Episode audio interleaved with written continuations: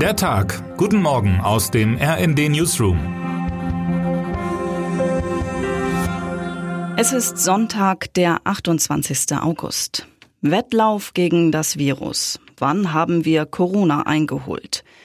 Mit dem Herbstbeginn rückt die Pandemie wieder stärker in den Blick. Die Bundesregierung hat mit der Anpassung des Infektionsschutzgesetzes bereits den Versuch gestartet, vorbereitet zu sein. Haben wir nach zweieinhalb Jahren nun genug über Corona gelernt, um die Pandemie in den Griff zu bekommen?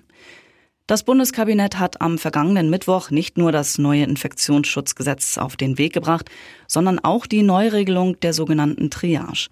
Im Gesetzentwurf heißt es, niemand dürfe bei der Zuteilung von knappen, überlebenswichtigen Behandlungskapazitäten benachteiligt werden insbesondere nicht wegen einer Behinderung, des Grades der Gebrechlichkeit, des Alters, der ethnischen Herkunft, der Religion oder Weltanschauung, des Geschlechts oder der sexuellen Orientierung. Kriterien, die sich nicht auf die aktuelle und kurzfristige Überlebenswahrscheinlichkeit auswirken, dürfen nicht berücksichtigt werden.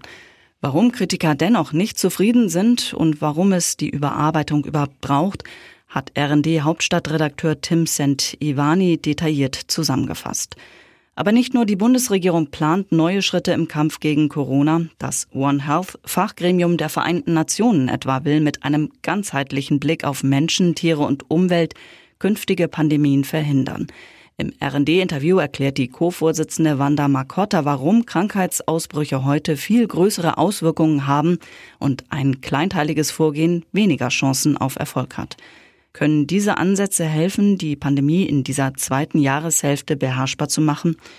Zu wünschen wäre es uns. Krisen gibt es derzeit mehr als genug. Termine des Tages.